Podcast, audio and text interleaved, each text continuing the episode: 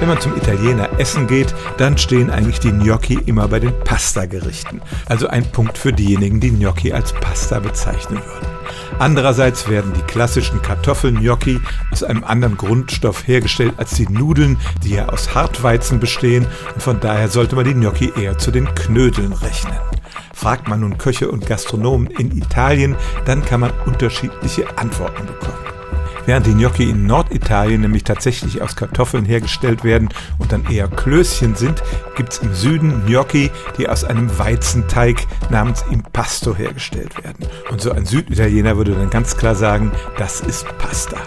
Und erschwerend kommt dann noch hinzu, dass es in ganz Italien die sogenannten Gnocchetti gibt, eine rundlich geformte Pastaform, die man auch hart und trocken im Geschäft kaufen kann.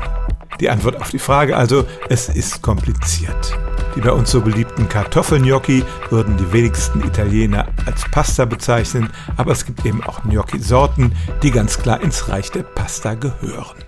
Stellen auch Sie Ihre alltäglichste Frage unter stimmtz.radio1.de.